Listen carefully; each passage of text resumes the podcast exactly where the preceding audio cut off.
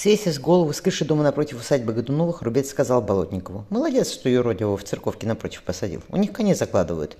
Давайте к воротам, их откроют, мы и зайдем. И помни, что Годуновых только руками душите, с остальными делайте, что хотите». «Сделаем». Болотников спустился по веревке с крыши. Заодно и Рахмана Эфенди поспрашиваю, куда он ходил по вечерней прохладе. Ворот распахнули изнутри, вооруженные люди обступили два невидных воска. «Мама», — тихо спросила Энни, — «кто сие?» Леди Мэри искоса взглянула на двор. В темных глазах Ксении плеснул испуг. Женщина спокойно сказала, «Я рядом, ваше высочество». Дочь потянулась за своим сундучком. Мэри велела, «Достань кинжал, Аннушка, но спрячь его, никому не показывай». На дворе трещали факелы, кто-то из раненых холопов Годуновых катался в пыли пронзительно визжа. Кровь расплывалась под копытами коней. «Это князь Масальский», — Ксения взглянула в окошко. «Он в прошлом году сдал самозванцу Путивль. Марья Петровна, что с нами будет?» Темные глаза Ксении набухли слезами. Девушка вздохнула. «А Федор? Даже если нам удастся сбежать, где его теперь искать? Роман Михайлович не сказал мне, где они виделись». Леди Мэри достала изящный по женской руке сделанный пистолет. «Ваше Высочество, один Господь ведает, что с нами случится, но я сумею вас защитить». Рывком открыв дверь воска, Масальский грубо велел «Вылезайте». Во втором воске царила тишина. Князь приказал «Окружите его, не давайте никому выйти». «Пропустите законного царя московского», — фальцетом сказал Федор Борисович. «Пропустите, и я сохраню вам жизнь». Рубец выругался. «Всякое отродье Борькина еще указывать нам будет». Мария, Герой... Мария Григорьевна только часто глубоко дышала. Роберт бросил один взгляд на двор. Плохо дело. Их по меньшей, два, по меньшей мере два десятка с оружием, а они боятся пожилой женщины, подростка и девушки. Может, и прорвемся. Он неслышно шепнул старшему Годунову. «Стреляйте, Семен Никитич». Сухо затрещали, пищали, и нет отчаянно крикнула. «Там папа! Матушка, там папа!» Девочка попыталась выбраться из воска, но дверь наглухо закрыли. Энни заклотил в нее кулачками. «Выпустите нас!» «Марья Петровна!» – тихо сказала, как во сне сказала Ксения. «Смотрите!» Трещали огромные факелы. Царицу с сыном выволокли, выволокли из воска. «Кончайте с ними!» Зло велел рубец, зажимая окровавленную руку. «Матушка!» — с рваным, с рваным голосом крикнула Ксения. Мария Григорьевна прижала себе к сына. «Стреляйте! Что вы тянете-то?» Кто-то из холопов руца хотел сбить ее с ног, но, покачнувшись, упал. Пуля, пуля вонзилась ему прямо в глаз. «Уберите руки!» – раздался холодный голос. Сэр Роберт, вытирая рукавом кафтана кровь с лица, вышел из воска, поддерживая раненого Семена Годунова. «Взять их!» – велел Масальский. Высокий чернобородый мужчина остановил его. «Нет, князь!» С ним я сам разберусь. Роберт осторожно опустил стонущего Годунова на землю. Вот, значит, где встретились, Иван. Встретились, Рахманов Инди, кивнул Болотников. Он зашипел от боли, едва отклонившись от удара сабли. Одним незаметным движением сэр Роберт осек, лесек ему плечо. «Взять», — повторил Масальский. Роберт успел пожалеть. Надо было уехать на день раньше. Только бы девочки ничего не видели. Не надо на такое смотреть. Сунув за пояс пустой бесполезный пистолет, он вынул саблю. Трое холопов, оторвав Марию Григорьевну от Федора, швырнули женщину в грязную лужу. На шею накинули удавку, царица захрипела, пытаясь вывернуться. А тут ловатое лицо посинело, глаза закатились. На губах пузырилась слюна. Федор Борисович выхватил свой клинок. Ксения, не отрываясь, смотрела в окно войска. войска. Мэри пришла к себе. «Не, не надо, доченька, не бойся, пожалуйста». Масальский со всей силы пнул израненный труп царя. Выматерившись, Рубец плюнул в мертвое лицо. «Ладно, оденем его, никто ничего не заметит. Поехали, мы и так здесь слишком долго проболтались. Трупы киньте бабский вазок». Болотников наклонился к избитому лицу сэра Роберта. «Мы, Рахманов, Инди, еще с вами потолкуем на усадьбе у князя».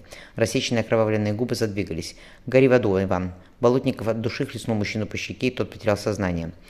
Дверь воска открылась. Мэри, наведя на нее пистолет, твердо сказал, «Не смейте нас трогать». «Не тронем», — ухмыльнулся, ухмыльнулся Масальский. «Сюда и кидайте». К ногам Ксении, Ксении швырнули труп матери со сломанной шеей в окровавленном, промокшем от мочи сарафане. Засунув пальцы в, рук, в рот, раскачиваясь, девушка громко завыла. «Не надо, ваше высочество». Мэри прижала ее голову к своей груди. «Не надо, прошу вас». Изрубленное саблей тело, тело царя бросили поверх трупа его матери. «Мама?» — спросила девочка. «Где папа?» «Не знаю, милая», — неслышно ответила леди Мэри. Проснувшись рано утром, девочка огляделась. Мать и ее высочество еще спали, измученно вздрагивая. В маленькой голой светлице стояли только две широкие лавки. Ночью князь Масальский запер дверь на висячий, на висячий замок и опустил засов. «Здесь безопасно», — ухмыльнулся он, издевательски добавить, «царевна». Небольшое окошко в светелке выходило во двор. Приоткрыв ставни, Энни шатнулась. Из рассветного тумана выпало мертвое, покрытое засохшей кровью лицо отца. Один глаз превратился в чернеющий ожог, горло перерезали от уха до уха. В покрытой мухами ране, ране торчала деревянная стрия кола. Опустившись на изродную голову, ворона покрутила клюв в глазницу. Вырвав оставшийся глаз, хлопая крыльями, птица хлипко закаркала. Энни едва смогла прошептать «Мама!». Поднявшись с лавки, вернувшись дочери, Мэри спрятала девочку в своих руках. Она молчала, слушала сдавленное, слушая сдавленное рыдание Энни, сухими глазами глядя на Роберта. Старого, стая воронья кружилась над уставленным колами двором усадьбы.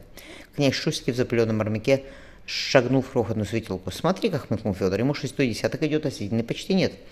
Хотя лицо у него краши гроб, гроб кладут. Василий Иванович, не здороваясь, присел на лавку. Князь налил себе водки. Пироги свежие, с рыбой. Велимин, Воронцов Велиминов подвел ему мису. Ешьте. Что там? Он кивнул на улицу. Закрыв глаза, князь тяжело прислонился к стене. Там Федор Петрович горько, горько усмехнулся. Самозванец себя Коломенском шатры раскинул. Он переустраивает, ему хлеб, соль несут, те, кто в Тулу не успел приехать. Борис Федорович с семьей вчера ночью тайно зарыли на кладбище при Восстановском монастыре. Князь внезапно улыбнулся. «Подметные письма ваш народ читает. На Красной площади с рук руки их передают. Что с людьми у нас?» «Есть кое-кто», — отозвался Федор. «Не обессудьте, Василий Иванович, не все бояре-то. Сами помните, чем я во время она занимался. Так у меня знакомства кое-какие. Да все равно». Шутки отломил половину пирога. «А в ваше подмосковное все тихо. Коней мы там оставили, дальше пешком шли». Он указал на свое заросшее бородой до глаз лицо. «Вряд ли меня узнал бы кто-нибудь». Он окинул взглядом Воронцова. «Беременного, однако вам на улицу не след выходить. Больно вы человек заметный. Говорят, что Масальский за вдовствующей государственной Марин Федоровной поехал.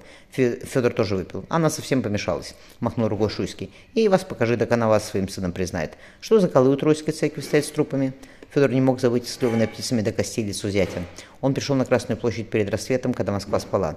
Потом, отыскав захолустную церквушку, Федор долго стоял на коленях перед образом Спаса. Воронцов Леминов помолчал. «Те люди, то люди, что с царем Федором Борисовичем погибли, защищая его. Семен Никитич Годунов, говорят, в разбойном приказе умер, питали его раненого. Шуйский покачал головой. «Ксения Борисовна где?» «С той ночи пропала», — ответил Федор, чуть не добавив. «Так же сестра моей племянница». Князь потрещал грязными с обломанными ногтями пальцами. Лучше бы ей постричься было, когда жених, брат короля датского, умер. Отодвинул бутылки водки, водки Федор жестко сказал. Вот что, Василий Иванович, о том, кто на престол царя московских сядет, сядет, мы подумаем, когда голова самозванца с плахи покатится. Пока мисс Ксения Борисовна, коли жива она, дай бог ей здоровья. Мужчина перекрестился. Законная наследница трона. Сами помните, Воронцов Велиминов усмехнулся, как вы Борису Федоровичу помогали державой завладеть. Царевна Ксения дочь его, не кто-нибудь. Шуйский побагровел. Будь у вас больше ума, вздохнул Федор, ничего бы всего не случилось. Да только Борису Федоровичу царствовать хотелось. Так посмотрите, чем все закончилось. Колами у церкви Троицкой и страной, которая сейчас всякое отрепье начнет разворовывать. Не тяните пока руки к Москве, не надо, мой вам совет. Князь хотел что-то ответить, но сдержался. «Помыться можно здесь?» – мрачно спросил Шуйский. «Мы вторую неделю в канавах ночуем, хорошо, что лето на дворе». «Мойтесь», – Федор показал на занавеску. «У Никифора Григорьевича одежу возьмите, он краденое скупает. Если девка потребуется, скажите ему, он на ночь пришлет кого-нибудь». Федор прислушался к звону соборных колоколов. «А послезаутренне нач... народ начнет собираться. Приходите, поговорим с ними». Когда Шуйский ушел, Федор отворил дверь, тихонько свистнул. «Что у Масальского на усадьбе?» – спросил он чумазого парнишку, взобравшегося по лестнице. «Никто не выходил?» «С тех пор, как сам уехал, все тихо», – прошепелявил мальчик. «Там остался толстый, с бородой русой». «Голицын», – пробормотал Федор.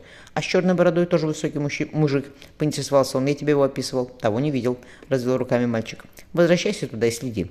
Федор отпустил парнишку с медной денежкой. Высунувшись в раскрытые ставни, он сплюнул быстро бегущий к Москве реки ручей. «Куда ж ты, сука, делся?» – прошептал Федор. «Неужели Масальский царицу с Ксенией наших снот вез? Злосущая государыня там вроде обреталась, в Горецком монастыре. Ладно, он задумался. Сначала пан царевич, а потом все остальное».